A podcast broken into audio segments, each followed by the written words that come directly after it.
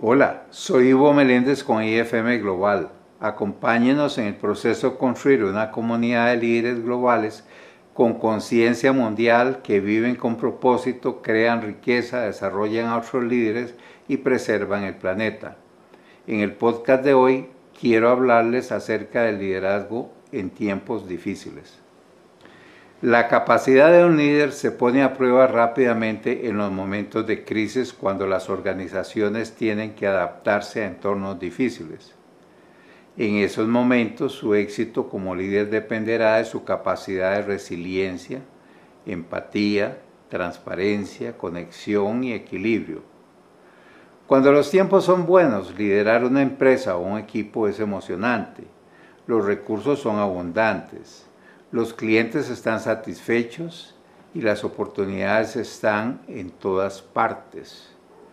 Sin embargo, cuando las condiciones económicas son desafiantes, esta emoción y energía positiva pueden debilitarse. Las personas sienten las presiones del trabajo y temen perder su puesto. Estos temores y preocupaciones representan un gran desafío para los líderes que necesitan mantener a sus equipos productivos y enfocados. Una de las claves para protegerse a sí mismo y a su negocio en una recesión económica es desarrollar una cultura que construya y mantenga prácticas de liderazgo efectivas.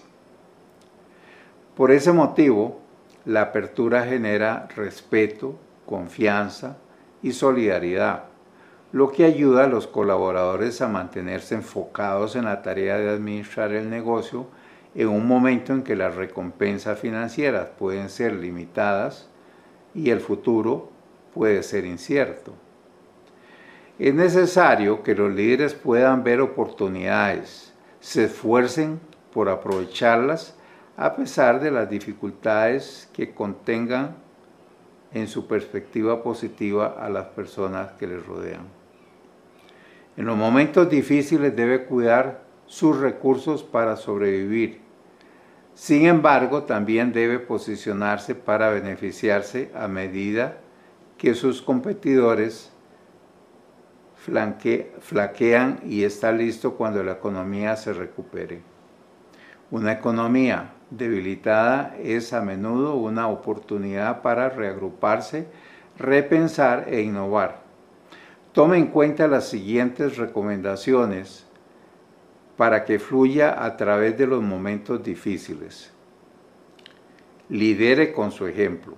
Ahora más que nunca las personas necesitan contagiarse de su autoconfianza y certeza de que las cosas saldrán bien.